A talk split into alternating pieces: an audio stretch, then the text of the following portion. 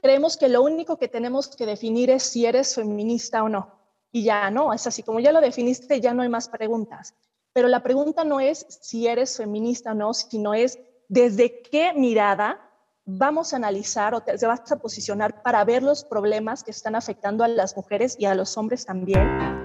Buscaminas, el podcast. No se pendeje, cuestiona lo que ves. Hola, hola, bienvenidos una vez más a su podcast Buscaminas, donde tocamos temas para no apendejarnos. El día de hoy tenemos una invitadaza.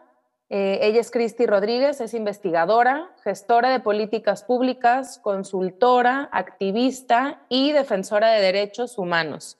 Es una chingona. Cristi, muchísimas gracias por estar aquí y bienvenida. Hola, hola, muchísimas gracias. Yo encantada de platicar de todo esto que ha sido una pasión de mi vida. Muchas gracias. Encantadas. Cristi, cada vez es más común, bueno, nosotros nos damos cuenta ver a políticos, líderes de opinión, empresas, artistas, figuras, etcétera, ¿no? Eh, influencers de todo tipo, solidarizarse o unirse con el movimiento feminista, pero pues nos surgen muchas dudas, como siempre, y cuestionamos si quienes se unen serán conscientes de lo que implica adherirse al movimiento, como primer cosa, ¿no? Y si son también, tienen claro de, a qué posturas se están alineando. Y por último, si son consistentes con los principios de esa postura. Entonces, eh, ¿tú qué opinas?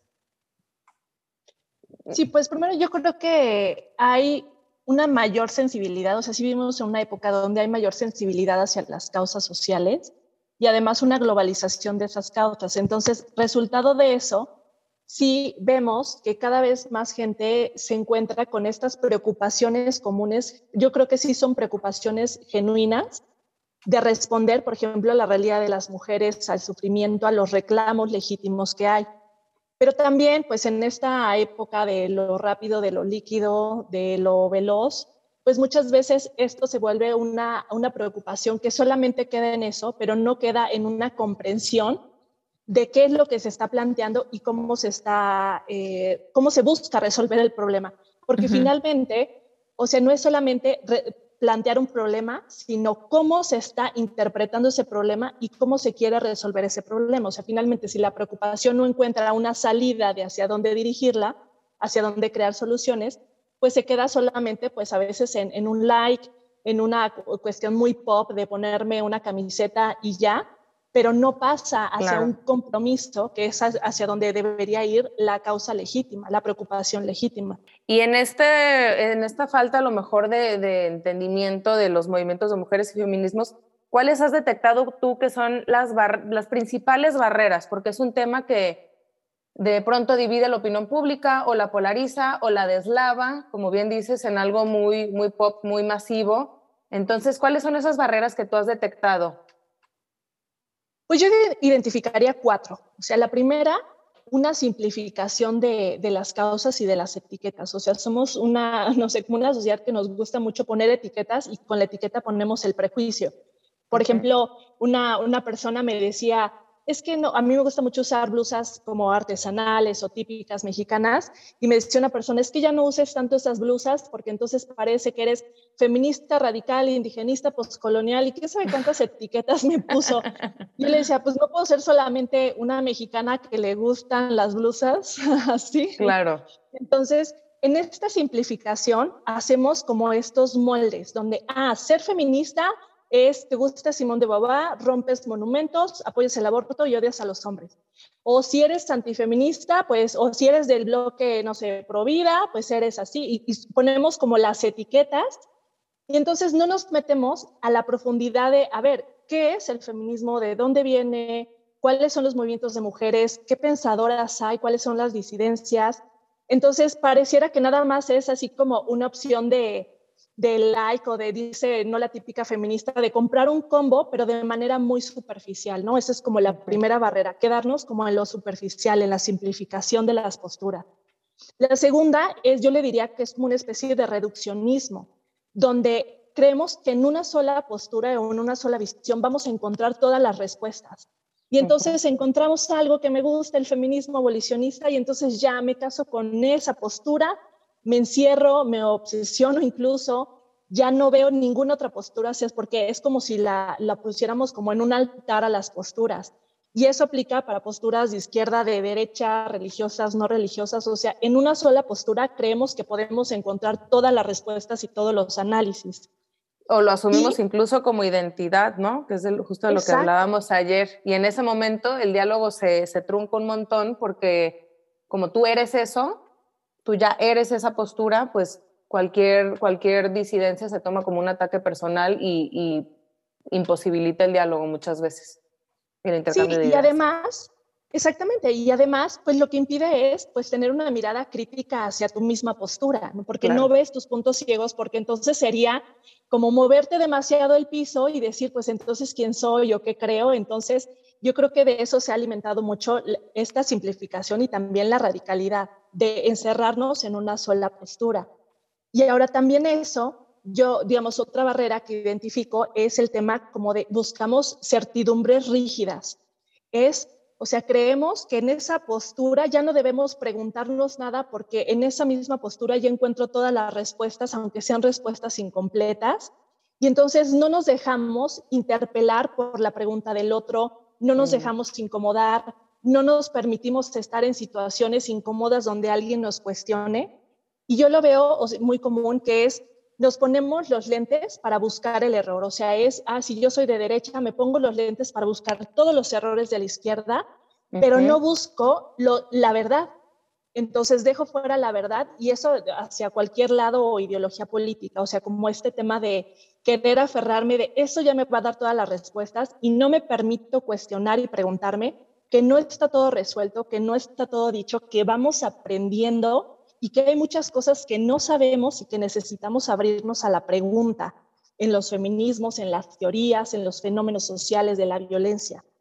Claro, como que tendemos más, a, perdón, a reforzar, a querer reforzar y comprobar que nuestra postura es la correcta y, no hay un compromiso real hacia, hacia la verdad, hacia buscar la verdad y, y, detectar el engaño o la mentira o los errores.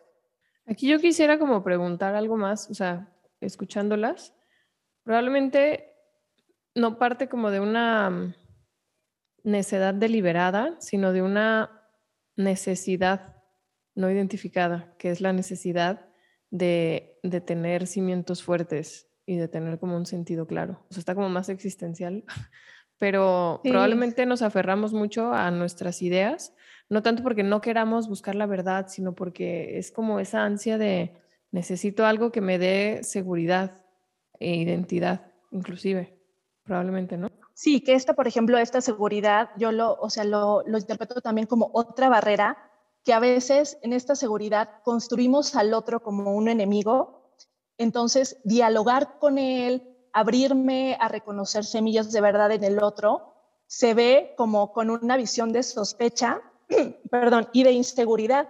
¿Por qué? Porque entonces es, es que estás siendo tibio, es que estás negociando con el mal, es que le estás haciendo el caldo gordo. Todas estas frases me las han dicho. Le estás haciendo el caldo gordo a los enemigos, al mal, a las feministas. A...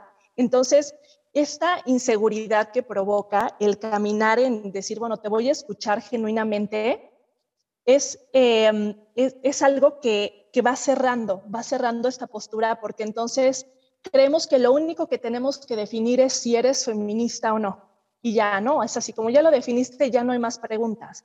Pero la pregunta no es si eres feminista o no, sino es desde qué mirada vamos a analizar o te, vas a posicionar para ver los problemas que están afectando a las mujeres y a los hombres también. ¿Qué te preocupa? ¿Cómo lo vas a explicar? ¿Y qué no estás viendo? O sea, hay preguntas profundas más allá de si te pones o no la etiqueta de feminista. Sí, y aquí también es como, inclusive esa etiqueta de feminista es muy cuestionable, porque sí lo vimos como un genérico. Y, yo te pregunto si se pueden agrupar a todas en un mismo cajón y bajo ese mismo término general de las feministas. Pues ahí, em, digamos, sí y no.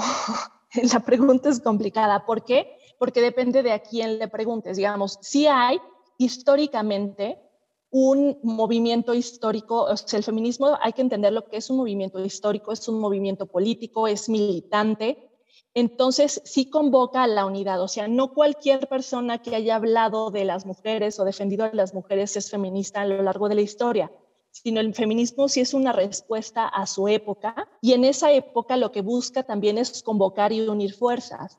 Entonces, para eh, muchos de estos eh, movimientos o a lo largo de algunas olas, sí hay algunas eh, ramas feministas que sí son muy firmes y a lo mejor ciertamente rígidos en decir, si no, para ser feminista tienes que unirte con la causa, con la lucha política, o sea, con la agenda específica y suscribirte a estos puntos y tener la visión teórica que sustente estos puntos. Si no coincides, ya no entras y ya no puedes ponerte, ya no puedes unificarte al tema del feminismo. Por ejemplo, uno de estos temas es el tema del aborto. Es para ser feminista, desde esta visión, es para ser feminista tienes que eh, apoyar la legalización del aborto o la despenalización del aborto. Pero la misma historia del feminismo es una historia donde siempre ha habido bloques, posturas, disidencias. O sea, por ejemplo, muchos dicen, es que el feminismo es marxista. No, o sea, hubo una época de, hay un feminismo marxista, pero hay otros movimientos que se separan del feminismo marxista porque no se sienten representados. Entonces, esta, este juego como de estar encontrando visiones, interpretaciones, es parte de la historia del feminismo. Y entonces, paralelamente, siempre han existido movimientos críticos que se unen al feminismo en una parte, pero que también cuestionan, se separan, eh, son como tratan de hacer otras posturas, otras visiones, y eso también es la historia de la actualidad. O sea, hay ciertos feminismos que se unen como un bloque que comparten la causa, la agenda política y la teoría, pero hay otros que no, que dicen sí compartimos el reconocimiento de la realidad, digamos, es como si lo pudiéramos poner como en tres claves que nos pueden ayudar a entender las diferentes posturas, que son el reconocimiento de la realidad. O sea, la historia del feminismo es, primero está la realidad de las mujeres, la violencia, la explotación, el abuso, la violencia intrafamiliar, y es de ahí que surge la lucha política, una agenda política para incidir, para cambiar las leyes, y es de esa lucha política que surgen las teorías feministas para interpretar y entender y leer estas luchas políticas. Entonces, como en ese paso, realidad, luego vienen las luchas y luego vienen las teorías. Entonces, los diferentes movimientos de mujeres nos podemos identificar con la realidad, o sea, reconocer, por ejemplo, que si hay violencia intrafamiliar, la prostitución, el aborto, el tema de las mujeres y su relación con el trabajo, la discriminación, o sea, podemos reconocer la realidad pero podemos o no identificarnos con la agenda política. O sea, la agenda política son las soluciones específicas que se proponen. Por ejemplo, podemos reconocer que el tema del aborto es un problema, sí, pero no diferir en decir yo no creo en la legalización como un camino. Y ahí ya hay una como una especie de ruptura no negativa, porque yo estoy en contra de que lo veamos negativo, y aparte de esto, eh, está la interpretación teórica, a ver por qué sucede este fenómeno del aborto, por qué estas leyes. Claro. Entonces, puedo identificarme o desidentificarme con la realidad, con las luchas o con las teorías, y de ahí es donde surge la diversidad de posturas. Entonces, sí hay una unidad en cuanto a qué, en cuanto al reconocimiento de la realidad de que hay violencias, desigualdades, sufrimientos que, están, que han afectado a las mujeres históricamente, pero las diferencias surgen en cuanto a cuál es la agenda política y cuáles son las teorías con las cuales se van a explicar estos sufrimientos y violencias que han vivido las mujeres y que siguen viviendo. Ahí, Cristi, incluso el, tú mencionabas que puede haber discrepancia con la agenda política, ¿no? Como, ok, reconocemos que este problema eh, es común, los, las dos lo reconocemos, ahora tu forma de, tu propuesta de solución es distinta a la mía.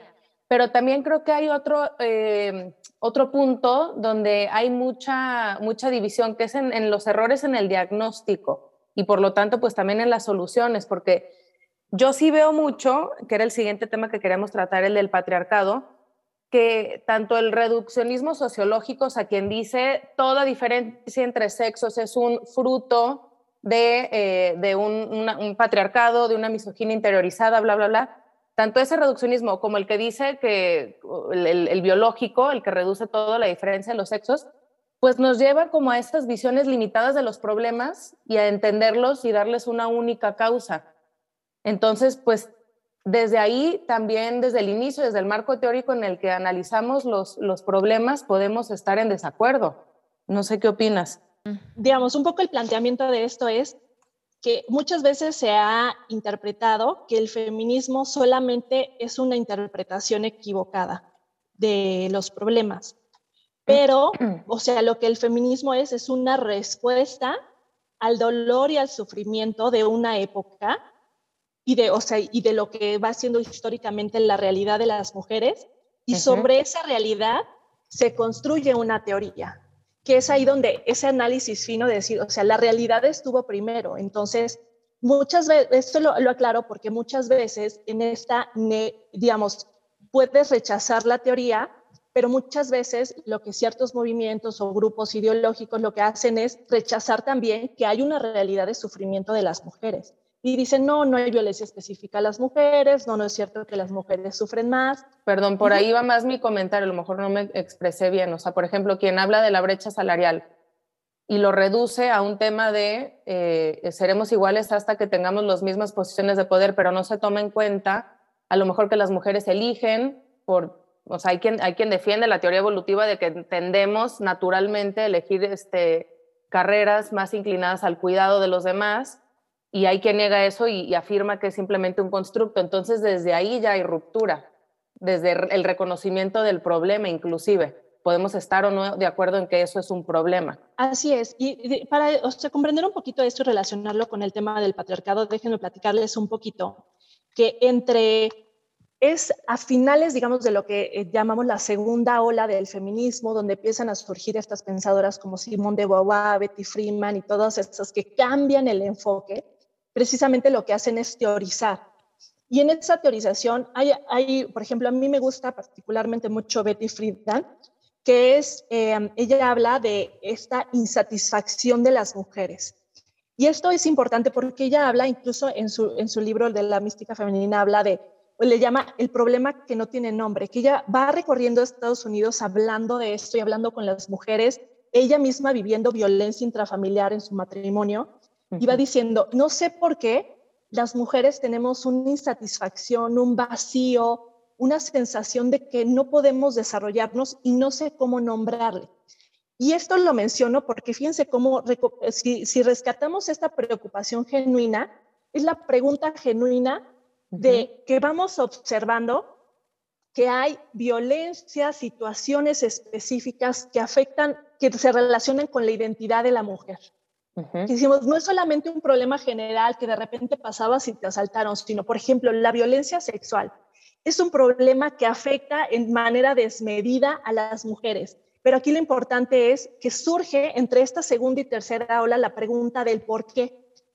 Y entonces, en esa búsqueda del por qué, es donde empiezan a surgir las explicaciones de decir el, lo que es, es el patriarcado. Esto se llama patriarcado que como vemos es, es una interpretación teórica que responde a una pregunta. Ahora, lo que tenemos que analizar es que no es la única explicación, solamente es la que históricamente dentro del movimiento feminista surgió y se volvió uno de los pilares para decir todos los problemas, las violencias que vivimos, los vamos a interpretar sobre esto es un sistema que se creó para que la mujer fuera eh, dominada, fuera inferior, y el hombre tuviera privilegios y acceso a derechos.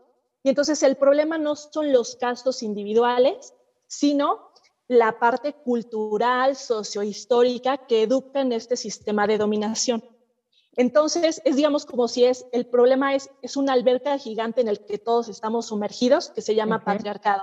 Claro. Entonces, claro que esto pues se vuelve una, una línea para explicar el problema es que se volvió la única línea para explicar que, como decíamos al principio, o sea, todas las visiones tienen límites teóricos. Entonces, para mí es muy importante que entendamos que hay una preocupación genuina de explicar la parte cultural de la violencia que viven las mujeres, de decir, esto no es solamente el problema de unas poquitas, sino hay una distorsión de la masculinidad y de la feminidad claro, en esta visión de lo que es, o sea, entonces el patriarcado pues se vuelve esta manera de decir, estamos en un sistema y en este sistema toda la identidad enseñada de la mujer es una identidad para ser sometida y toda la identidad del hombre es una identidad que se enseña para ser el dominador. Para someter. Para someter, exactamente. Entonces, ¿qué nos lleva a esto? Que esto ya en la aplicación ya cuando esta visión llega a las políticas, a la institucionalidad, lo que vamos viendo es la limitación de esta postura. Entonces, de por sí, como esta ambigüedad, pues no ayuda, ¿no? Yo, por ejemplo, lo trabajo en, cuando hago incidencia política y que trabajamos con mujeres para hacer diagnósticos, uno de los problemas que nos topamos es que cuando hacemos lo que se llama un árbol de incidencia, que es ver las causas de los problemas, cuando llegamos a las causas, por ejemplo, de por qué las mujeres no pueden acceder a trabajos dignos, la primera, digamos, barrera que nos topamos es que la gran mayoría dicen, no, pues es por el patriarcado. Y yo de, a ver, a ver, o sea, a ver, vamos a lo profundo, a lo específico, a ver, ¿dónde vemos eso? ¿Qué es lo específico? Y todos, no, pues patriarcado. Pero es que decir eso es, es todo y entonces se vuelve nada. Por un lado, ¿no? Sí, y luego, pues la parte rígida que se vuelve, ¿no? De decir, ya la etiqueta de hombre opresor, mujer víctima, que esto es algo que dentro del mismo feminismo se critica, no sé, por ejemplo, el feminismo de la diferencia hace una fuerte crítica a esto de decir, oye, no, espérame, se está haciendo todo lo que le llaman una economía de la opresión, donde entonces las mujeres siempre vamos a cargar con la etiqueta de víctimas sometidas, dices, no, lo siento, pero yo no me pongo esa etiqueta, el feminismo de la diferencia. Ok, entonces estaría súper interesante eh, tener más episodios para ir ahondando en cada uno de estos como particularidades. Pero si los pudiéramos agrupar en grandes bloques, ¿cómo se verían estos de acuerdo a sus similitudes y diferencias a la vez? Pues yo los eh, clasificaría en tres, los clasifico en tres. El primero, que le, podemos llamar el bloque feminista, que es, o sea, este bloque que comparten un diagnóstico, una agenda política y una, y una visión teórica, donde están, por ejemplo, el feminismo radical, el feminismo liberal, el abolicionista, interseccional y muchos otros, o sea, es, es digamos, de los feminismos que son más dominantes y que ciertamente para esta visión, si no te unes a la agenda, pues no eres feminista, o sea, te tienes que unir al combo completo si no, no estás como dentro. Y lo que busca, pues, es el tema de la emancipación de la mujer en un sistema de dominación patriarcal, ¿no? Es como la referencia teórica bajo la cual van a interpretar todos los problemas y todo lo que se realice en la agenda política. Un segundo em, eh, tipo de movimiento, yo diría que son los feminismos alternos que es como decíamos, a la par de este desarrollo histórico, siempre ha habido otros feminismos que son como feminismos críticos y que dicen sí, pero no. O sea, sí estoy de acuerdo en que hay una dominación, pero yo no le llamo patriarcado. Sí estoy de acuerdo en que la maternidad sea distorsionado, pero yo no me pongo a la maternidad. Y entonces son estos feminismos alternos que comparten un diagnóstico, pero que disienten en, o, o interpretaciones teóricas o en, la agenda política. Por ejemplo, el mismo tal cual se llama feminismo disidente, que algunas, eh, o sea, por ejemplo, Camille Paglia, ¿no? Es como de las más famosas, que critican esta parte como de la visión del patriarcado. El feminismo de la diferencia es uno de estos feminismos críticos, el feminismo pro vida, el feminismo personalista, que son, o sea, se unen, digamos, como en esta visión crítica de me uno pero me separo busco coincidencias y trabajamos en conjunto, pero también tengo una visión muy crítica hacia la parte de una sola visión de ser feminista. Que aquí como que se, se regresa al ejemplo práctico que nos estabas poniendo, ¿no? De, de, tus talleres. O sea, como parte de tu chamba es también abrir los diagnósticos. Así es. Por ejemplo, eh, ahora que recientemente he estado trabajando con, con la investigadora también Fer Barreto y, otras organizaciones, el tema de los protocolos de violencia sexual, eso veíamos, a ver, en las universidades, ¿cuál ha sido la tendencia en México o en Latinoamérica? Bueno, pues la tendencia ha sido interpretarlo todo bajo la visión como del feminismo radical, de que hay un sistema de dominación hacia las mujeres dentro de las universidades.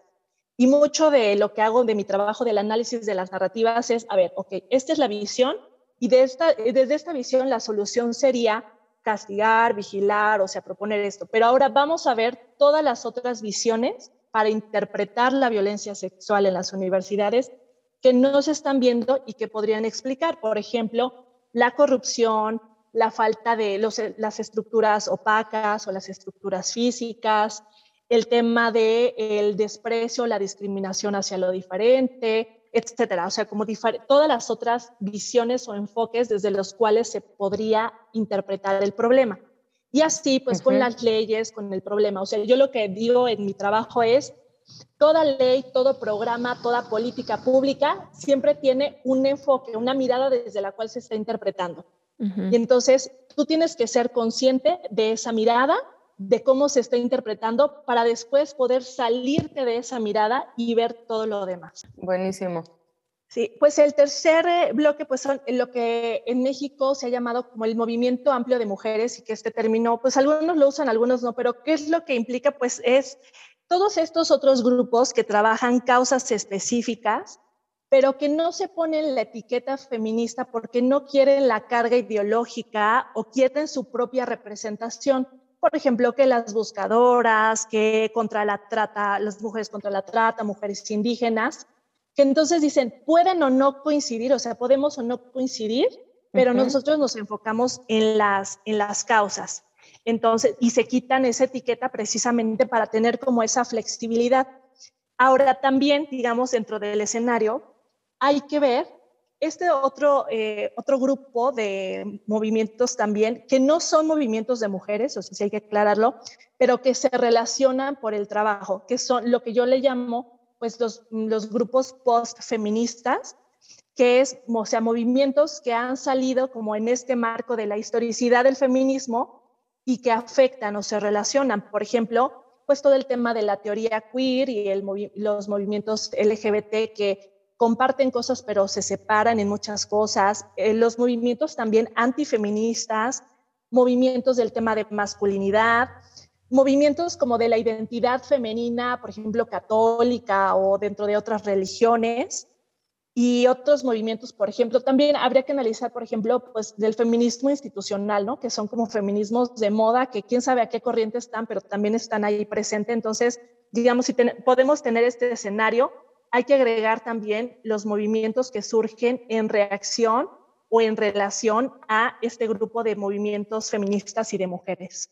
Es como satélites que están ahí informando del mundo e informándose, ¿cierto? Cierto, así. Eh, pues está, está muy interesante de primeras, pues entender que no todo, no todos los feminismos son, o sea, parten del mismo diagnóstico o asumen el patriarcado de la misma manera o la realidad de la marginación desde el mismo punto de, partida. Eh, hay diferentes maneras de analizar el problema. Nosotros aquí hablamos mucho siempre en nuestros talleres así como de partiendo de una realidad que, tú lo mencionabas, y una vez que decimos, ok, esta realidad va, estamos de acuerdo que está sucediendo, empezar a analizar cuál es el problema detrás de esa realidad y, y después proponer las soluciones. Entonces, como que nos abres un abanico ahorita de decir, bueno, está muy bien, todo creo que es muy evidente, la mayoría estaríamos de acuerdo. Entonces, em, ¿cómo se relacionan entre, entre sí todos estos mm, feminismos y movimientos que reaccionan al feminismo que comentaste hasta el final? Sí, yo creo que, o sea, todos ellos se relacionan en la necesidad de reconocer que hay un tema no resuelto en el tema de las mujeres, los hombres, la identidad y la parte social relacionada a esa identidad, o sea, como la parte cultural. Finalmente, todos estos movimientos tienen una pregunta por la, la relación de la identidad con la cultura. Todos, todos tienen este, punto de partida en torno a esta pregunta. Ya específicamente por los movimientos feministas y el movimiento amplio de mujeres, em, ¿en qué se relacionan entre ellos? Pues primero en el reconocimiento de que las mujeres sufren circunstancias, violencias, eh, necesidades insatisfechas específicas a las que hay que responder como una deuda social, o sea, como algo que requiere urgentemente trabajarlo. Entonces, aún desde las diferentes perspectivas hay este reconocimiento de que no se puede hablar de los problemas de las mujeres en una generalidad diluida, como de decir la violencia es violencia o toda la violencia es en general, sino que hay que ver la especificidad de las necesidades, de las preocupaciones, de lo que viven las diferentes mujeres. Esto es también como lo que la, la relación y las convoca. Y también algo que, que despierta mucho es la necesidad de buscar respuestas. O sea, todos estos movimientos de mujeres y feministas se preguntan los porqués. ¿Por qué? O sea, no es solamente ver el problema, sino es encontrar los por qué están sucediendo, o sea, las causas, las raíces, y en esas causas y raíces atenderlas.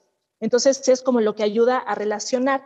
De los otros movimientos postfeministas, pues son también responder a la reacción de lo que los movimientos feministas y movimientos de mujeres están presentando.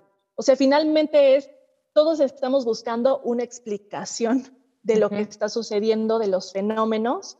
Todos estamos en la pregunta de la época que es la relación de la identidad de la persona con la cultura y sobre eso es que estamos buscando respuestas. Qué buena esa pregunta.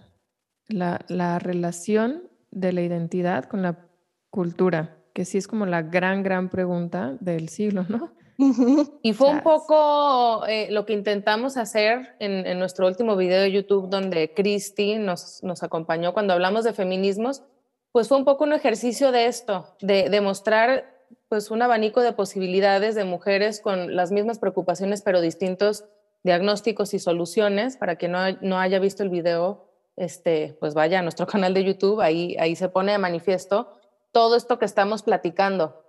Y ahí queda como de forma explícita desde cómo ve cada uno el problema y, se me hizo muy bonito, pues como, como ver que sí, que sí se puede dialogar, ¿no? Que, todo parte de una disposición personal para, para ver los problemas desde distintos puntos de vista y cómo se nos abre el entendimiento cuando tenemos la disposición de hacerlo. Entonces, pues no sé, yo creo que toda postura política, social, ideológica tiene sus límites, tiene sus puntos ciegos y, no, entender esto pues implica el riesgo de, crear dogmas, fanatismos, polarización y, ya saben ustedes pues que aquí en Buscaminas queremos justamente ser el contrapeso de, todo esto y, hacer un llamado a la, unión y al diálogo. Entonces, pues no hay una visión o movimiento social que pueda tener todas las respuestas o abarcar todas las soluciones, como bien decía Cristi, y entonces quisiera cerrar con la pregunta para ti, Cristi, de cuál es pues la manera, en tu opinión, más constructiva de pues de, llegar a acuerdos, este, de acercarnos unos a otros ya en el mundo real. Sí, yo lo pondría en tres palabras. La primera es necesitamos comprender. O sea, lo que decíamos al principio de necesitamos hacer este esfuerzo de quitarnos las etiquetas y los combos que cargamos solamente por una imagen o una palabra o la asignación de una palabra y empezar a comprender cuál es su mirada y qué le preocupa o qué le duele. Yo creo que esa es como la comprensión. La segunda palabra, yo creo que es discernir. Discernir no el error, porque estamos tan enfocados en ver el error. Lo que tenemos que discernir son las semillas de verdad, o sea, qué de verdad hay en lo que está planteando.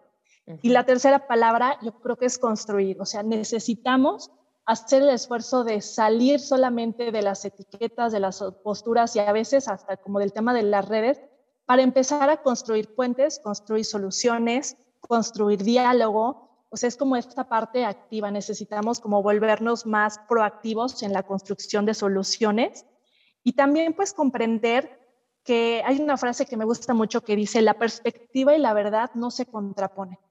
O sea, es ver desde diferentes perspectivas no significa necesariamente que nos estamos oponiendo a la verdad. Entonces, desde esta mirada es, busco comprender tu perspectiva, encontrar las semillas de verdad y construir contigo, incluso si tú no lo ves así, pero es como tener esta actitud y esta disposición. A mí me ha ayudado a aprender muchísimo de los diferentes movimientos feministas. De verdad, hay muchas mujeres y hombres que admiro, que aprendo tanto de ellos, que de verdad es, hay tanta semilla de verdad que es en lo que podemos construir y, construir soluciones. Súper, me encanta, muy, este, muy claro, muy accionable y, y muy, pues no sé, como muy positivo y propositivo.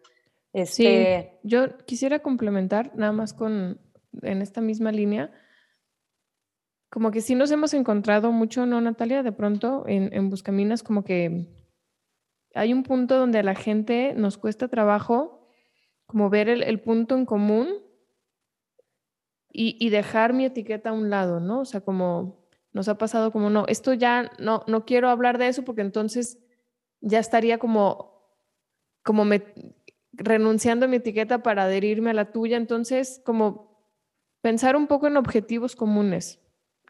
A lo mejor ayudaría como a, a, poder dar ese paso de no sentir que estoy traicionando si hay un punto de encuentro con, con, el enemigo, entre comillas, ¿no? No sé cómo lo ven ustedes. Sí, no aferrarnos a nuestras propias etiquetas. Ah, exactamente. Sí, sí, Literal, porque, o sea, tanto se las ponemos a los otros como a nosotros mismos y, y, las asumimos como identidad. Sí, yo creo que un punto de encuentro es la realidad. O sea, que es la realidad que es así como surgen los movimientos, es la realidad que es reconocer un dolor genuino que hay que atender.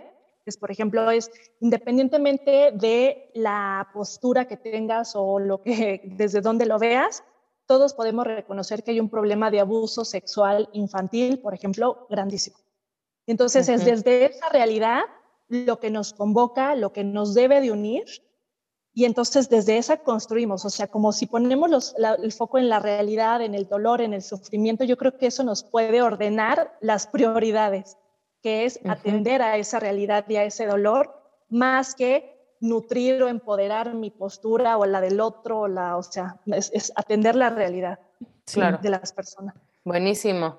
Este, pues nada, nos, nos quedamos con, con muchas ganas de volverte a tener por acá para adentrarnos mucho a mí me interesa en la parte de, todos los enfoques dentro del feminismo y, de qué marcos teóricos parten, quiénes son sus exponentes, como ya un poquito a lo mejor más teórico, pero creo que vale la pena pues aprender, aprender de este movimiento.